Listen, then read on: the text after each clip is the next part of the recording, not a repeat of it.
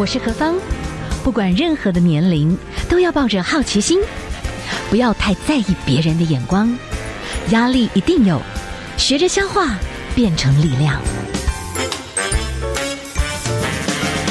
幸福有方，提供给您幸福的配方，成为一个更好的自己。I will be better, renewed day by day. 好，今天呢，在我们的节目当中，我们要访问的这位来宾，其实以前我们要真的能够上他的节目，我们都会觉得哇，好开心哦，因为一定有很多的知音哦，会特别喜欢哦，听到我们为什么唱这个歌啊，很多的故事。好，我们今天访问到的非常荣幸哈，访问到的是李文媛，文媛您好，是何芳你好，非常感谢。感谢能够来到幸福电台，这里好幸福啊！啊，真的好、哦，这个电台怎么那么那么漂亮的电台啊？对，所以在疫情的过程当中，所以你也要保持这个幸福的情绪来做节目，太幸福了。我觉得文员的声音还是一如就是非常的知性，谢谢。但是哈，在您的这个新的作品里面哈，就是我的心理学，其实有好几个角度，你。真正剖析了你自己的童年的健康的阴影，是是曾经综合起来影响你的人生，是。所以到后面你有一个对应，哎，你真的很在乎你的身体，特别到一个阶段，我们虽然会谈到我的心理学，嗯，但是你还是强调我们身体的一个养护，其实跟我们的身体人的一个整体的健康也是很好的。是我一直觉得幸福的人生哈，其实它是要有很多的一个很重要的。支柱的是，那我觉得身体就是一个很重要的支柱，嗯嗯，还有心理。那我觉得心理健康了，身体健康了，然后我觉得我们才可能会有一个呃。幸福的关系是，是，然后我们才心有余力能够去帮助别人。所以呃，我想出这本《我的心理学》这本书里面，其实就是用自己的生命故事。然后，当然我自己呃，除了我想跟何芳一样，就是在电视电台里面做主持人之外，其实我私底下的时间我就会去进修人文心理学。嗯嗯嗯、所以呃，在这个人文心理学当中，就一边剖析自己的生命的一些历程，嗯、然后一边就是朝着幸福的方向前进。那就是。就会回回顾到自己的生命故事，那就会讲到自己的生命童年，在童年的过过程里面，其实我身体是比较虚弱的，嗯，这是我一个蛮重要的一个生命码头。嗯，然后所以我对于这个外在的世界呢，其实是比较陌生、比较害怕的，嗯，然后比较焦虑的。然后因为身体病弱嘛，所以就觉得跟孩跟其他孩子不一样，没有竞争力，也不能够跟其他孩子出去玩。所以就会觉得每次跟别跟孩子一起玩的时候，就会觉得自己是拖油瓶，嗯，所以就会有一个好像心里就会有一个阴影，就觉得说，好像我就是别人的拖油瓶，嗯啊，呃，就觉得好像自己的能力没有竞争力啊，呃，然后身体没有能力，所以就这样子，其实慢慢的就就一直会在这样的阴影笼罩之下。那之后我就开始去学习心理学，对，然后我就开始了解说，哦，其实童年的这个阴影，其实这样子一些会产生一些负面的一些信念。啊，包括我自己也不够好啊，或者我我是不如人的啊，我的身体是虚弱的。其实你会发现，慢慢发现，就是说，当这些搁浅你生命的这些阴影。在搁浅你的这个生命的生命力的时候，其实你是可以做一些正向的，嗯，正向的努力的。所以我就开始慢慢的去运动，慢慢的认识自己的身体，是，是慢慢的开始维护自己的身体健康，嗯，一步一步的就开始就觉得摆脱这个阴影。其实，在你的这本书籍里面有好多角度哦，因为我们时间的关系，都只能短短的，请你很精辟的跟我们来分享一下。其实，在你的书籍里面，你用镜子来诠释，嗯，其实我们的父母最早。他们的对我们的观感，也许我们老师对我们的某些话语，嗯，它有可能变成一种镜子的对图像，但有些镜子是不是太正常的？对，凹透镜、低透镜，人都会突然拉的变形。对，你的意思是说，其实很多时候我们看待自己的方式，嗯，就是一个错谬的镜子，可能是凹镜，而是凸镜，对，表现出来的。就是父母如果对你是用凹面镜的话，你知道凹面镜。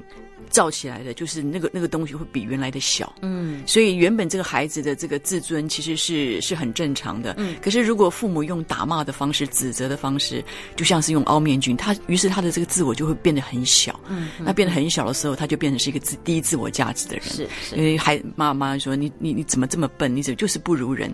你就是不如哥哥，你就是女不如男，嗯，很多很多的一些。的我我我智商的个案，大部分都是在在一个低自我价值的环境当中长大。那凸面镜呢？凸面镜就是。不断的宠爱这个孩子，嗯，不断的无限的放大他的能力，可是其实这个孩子并没有这个这个这个这个状这个这个能力，就自我感觉太过度良好，可以这样，有一点点像现在的草莓族，嗯，对，就是哎碰也碰不得，然后可能就觉得说自己做不好的都是别人的问题，嗯啊，因为从小就灌输他，就是说你你什么都可以，你什么都能，是，是。对，所以呃这个部分。都会形形成心理上面很大的一些负担。嗯哼，我就是一个低自我价值的人，所以我会一直不断的去做很多的事情来证明我自己是是好的。嗯，那所以一个正常的父母的话，其实呃，对于一个孩子的教养，就是很真实的去映照他那个时候他的能力，他享不享受掌握这些事情。嗯，对，而不是用打骂的或者是过度宠爱的方式。所以这样子的话，这个孩子会无所适从，所以他找不到自己的自我价值。是是，对对。其实，在你的书籍里面，你也其实有找到一些听在你们学习里面的理论，嗯、其实是从家庭的对一个整体的认识来看看自己。因为其实你想想看哈，有时候你在做自我家族的整理的时候，你会发觉你的父母本身就有困境，是其实他们很难，他们自己本身也是。可能是千疮百孔，或者充满困难，对，然后把小孩养大都不容易，所以有时候你在这个书籍里面，你也会跟我们开始很多不同的一些的分享哦。对，我觉得你你提到一个非常重要的一个重点，就是说，其实我们常常觉得说，好像父母要负最大的责任，是，然后呃，父母要必须去改变。可是其实我觉得父母他们比起我们在年代上的这个资源来讲，其实我们这个这一代或者下一代会是更幸福的，因为我们有机会去接触到很多的一些。心灵方面的课程啊，成长方面的课程啊，所以呃，我我在接触这些人文心理学的课程之后，我除了帮助自己之外，我才我还发现就是说。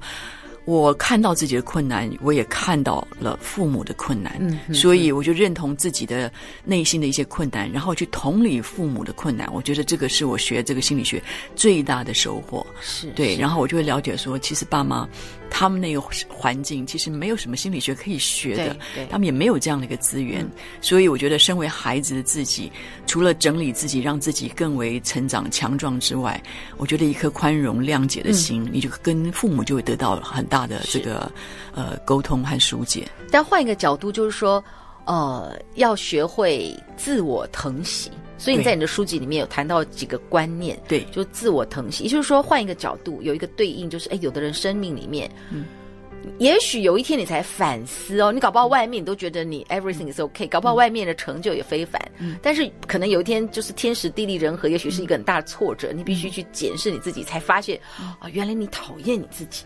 对，原来你恨你自己。是，可是你表现搞不好很自恋，可是那个不是你讲到的自我疼爱，对不对？对，所以你可以跟我们理清。我觉得自我疼惜的反面就是自恨。嗯，我其实其实可以问听众，就是说，当你做了一件事情没有做好的时候，嗯，你会不会有时候会觉得你会你会觉得自己很笨，嗯，你会怪自己，然后你会讨厌自己，你觉得自己怎么搞的？到底发生了什么事情？所以当你没有办法去做好一件事情的时候，你第一个你你会发现，根根据统计啊，你会发现自恨这件事情啊，其实是是每一个人自我批判这件事情，每个人都会去做的。嗯、那所以我们就会去提倡，就是说，其实自我疼惜，在当下去看看自己，其实是怎么样的做不好，然后以一颗疼惜的心和接纳自己可以不够好的状况之下，然后去厘清事实，然后让自己去做一些改变。所以我觉得自我疼惜这件事情是。是蛮重要的一个正念的一个一个一个信念。其实我跟很多的的听众他们在分享的时候，他们讲说：“那文媛姐，那自我我从来没有想过自我疼惜是什么？要怎么样自我疼惜？”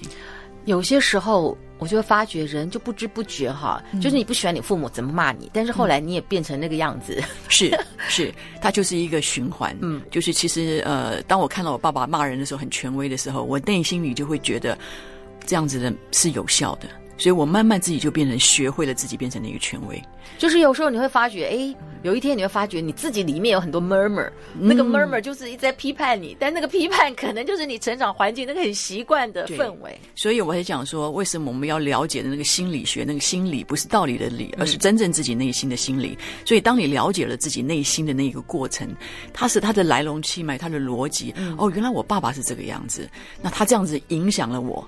那我是不是还要再这样子继续的影响自己，然后影响我的孩子？嗯，所以我就是觉得要终结这个循环的话，一定要去去觉察这个心理的逻辑，然后我觉得我们就是要用更正面的方方向去想。去对我们呃有利的方式，是。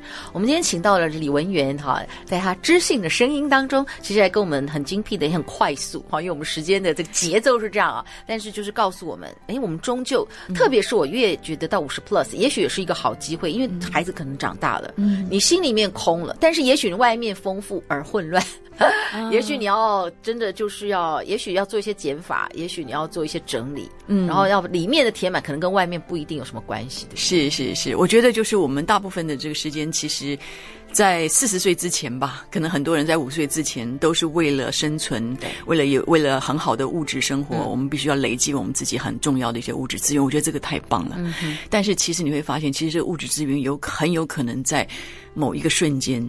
它会天崩地裂的，嗯，因为我们其实看到很多的这个地震，它在一瞬之间，它就把你的整个幸福物质的部分全部拿掉了。嗯，所以在这个时候，我觉得如果能够去加强自己的这个心理的肌肉，嗯，去得到一些心理上的一些知识，然后懂得怎么样照顾自己，在自己生命当中悲欢离合、生老病死当中，怎么样去整理自己，让自己更健康的走过这条路，是蛮重要的。只想陪伴你。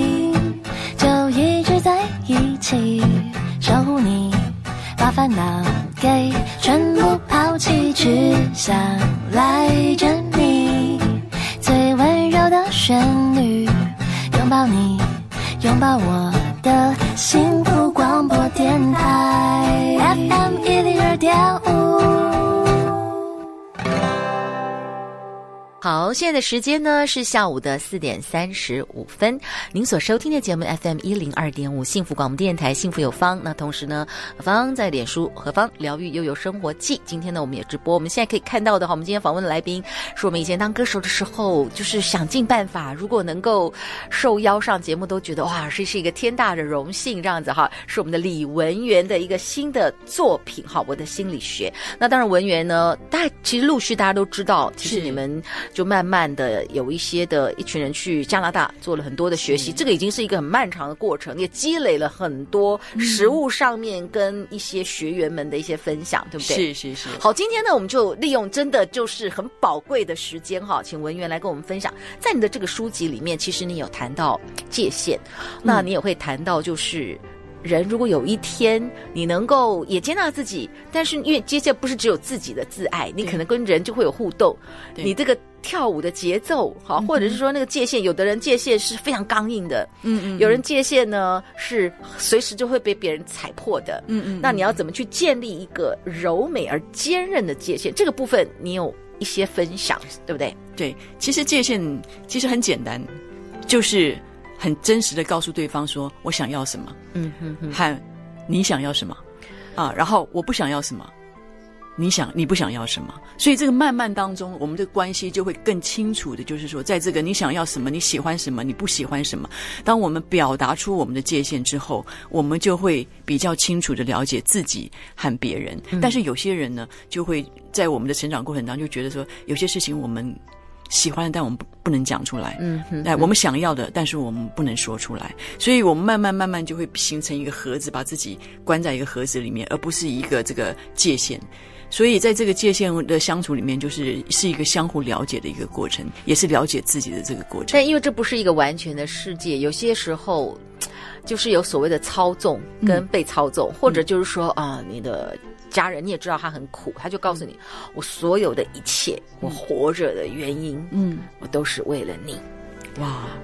但是你好像也知道，因为有很多因素，这个告诉你的人，嗯、他可能真正很难，嗯、所以他是因为抓到了你。嗯，然后他觉得他有活着的意义，嗯、所以他也必须承受很多的重量，他不能让对方失望。所以你知道那个界限是，你这个你这个例子举举的太好了，就表示说这两两个人中间就会有很大、嗯、很重的界限的问题。对对对，就是这一个母亲可能会完完全全的为这个孩子而生活，而失去了自己的生命的界限。嗯、所以当这个孩子有他要。去追求他自己的生活的时候，嗯、这个妈妈就会有空巢期。对对，所以他就会失去了一个自我了。他自己想要什么，我不知道我自己想要什么，嗯、孩子要什么比较重要。那你喜欢什么？我不知道我喜欢什么耶，嗯、因为我没有我自己，我不清楚我自己的界限。嗯哼。那当你知道这个关系的时候，什么界限？界界限就是自己身体界限、自己心理的界限、自己的能量界限。如果你没有这个界限的话，你就你就找不到自己，嗯，找不到自己的身体，也找不到自己的心理，你不知道自己心爱什么。有很多家庭主妇都是这样子，嗯哼。我们的爸爸妈妈都是为孩子而活，可能到了五六十岁的时候，你会发现。哎呀，他突然之间不知道不不知道不知道生活的目的是什么，就只好一直看电视。嗯，然后还有的更更更更，我觉得更伤心的，我有有好多朋友跟我讲说，他的老伴走了。嗯，老伴走了，然后他发现突然之间他没有办法为自己而活，觉得一个人独自生活觉得很痛苦。嗯，所以这个也是一样，就是你不了解清楚自己，你心心里要想要什么，你渴望什么，嗯，认识自己，这个就是一个界限。所谓是界限什么，就是就是我是谁。嗯。在你的书籍里面，你有比方说有一些人，他的成长环境、嗯、最后他比较变成比较讨好型的人，嗯、你会发觉说，你有举一些例子，就是某种类型，当然就是一个初步的分类，你会发觉哎，连肢体、连手的姿势对都有可能会不知不觉就表现出来你某一些。界限上面的状态，嗯、对不对？是，像呃讨好型的话，我们在工作坊里面，我们就会让他就是跪在地上，然后伸出双手，嗯，然后向向对方乞讨，然后告诉他说，啊、嗯呃，你都是对的，然后对方站得高高的。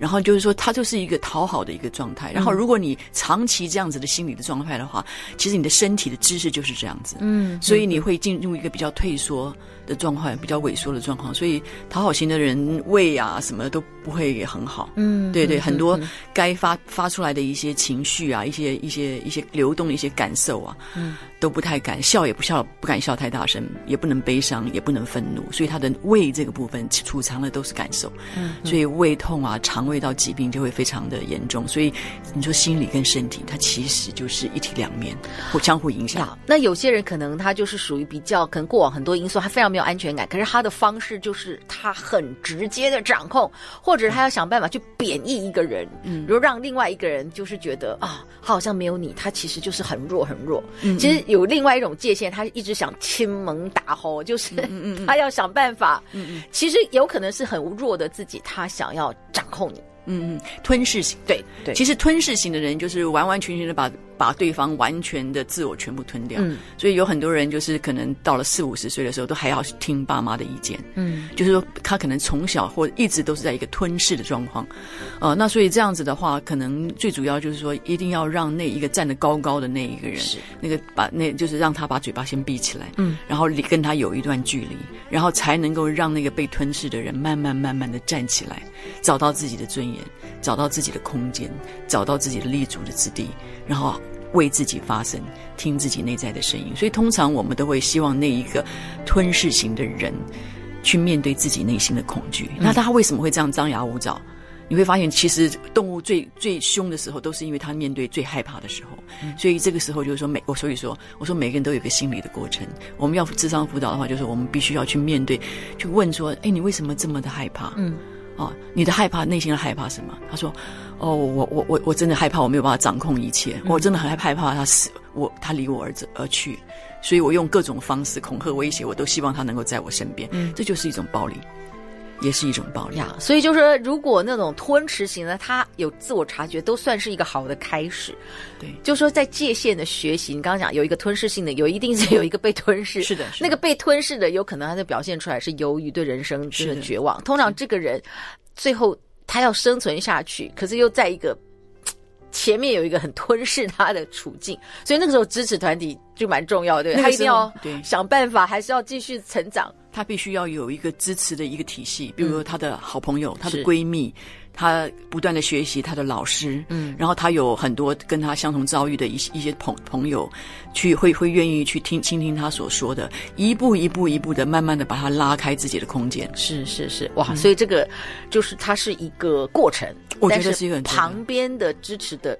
也很重要哦，这也很重要，很重要。支持的环境非常的重要。是，好，我们今天要请到的是李文媛，那我们要称李文媛老师哦，哈，这个我的心理学是新的这个作品。好，我们先休息一下喽。我是草地中文的黄世典，人哋咧讲好东西要跟好朋友分享啦。我今日哦要介绍这样好物件呢，是金石滴鸡精。亲像我每一礼拜为着草地种园，安尼上山下海，一定爱有体力，嘛爱有精神啦。我拢是靠紧实滴鸡精，互我提神，互我有气力。只要讲咱透早起床啊，紧实滴鸡精，甲伊啉一杯啊，规工的精神气力就拢有啊，有够方便的啦。尤其是有心的妇人人，产前保胎，产后做未来，紧实滴鸡精，我随电啊报恁知啊。请上值日生网购金石低基金，电话下单拨打零八零零八一一七七七。十一月值日生全面引进，话题度超高，脱色风靡 PP 石墨烯系列产品，有日常穿、运动穿，超弹力完美修饰下半身体态的 PP 石墨烯塑崩未来裤。有减少运动对膝盖伤害，一步到位，健走更轻快的。PP 石墨烯二代护膝，还有支撑保护脊椎，维持一整天腰背腹部舒适的。PP 石墨烯二代腰夹。即日起在值日生网络商店买 PP 石墨烯，好礼免费送，下单一件。送 Snug 时尚船型袜，下单两件组加码再送。第一化妆品手足霜。想要藏肉又显瘦，保护膝盖，守护腰部。就靠脱色风靡 PP 石墨烯，购买请上网搜寻值日生，电话洽询零八零零八一一七七七。回到家有你在门口，喜欢跳起来蹭蹭我。Hello，大家好，我是郑欣慈。追逐幸福的路上总是跌跌撞撞吗？别灰心，你绝对不是孤单的，你还有我啊。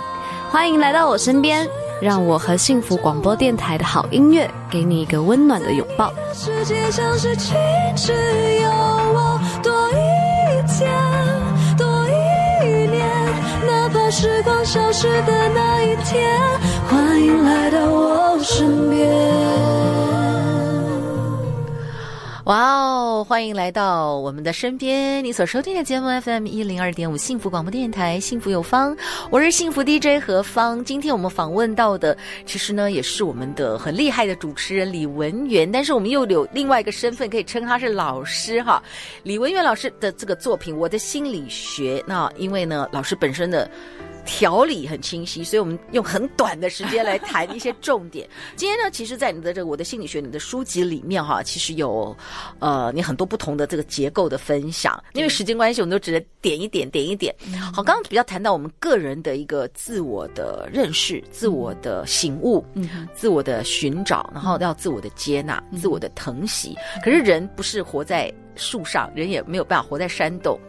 只要有人，你终究你生命核心这件事情，就是在跟人交往的时候才会显出来。是，所以还是学习交往的重要性啦。对，但是人的亲密关系真的，我觉得不容易。有时候都是好人，是，但是你就知道说，也许有一些刺，不知不觉就刺伤自己，也刺伤别人。嗯。所以在亲密关系里面，你的书籍里面，你有谈到一些的建议，有些的钥匙，其实我们可以试试看，怎么去打开它。是，呃，其实亲密关系。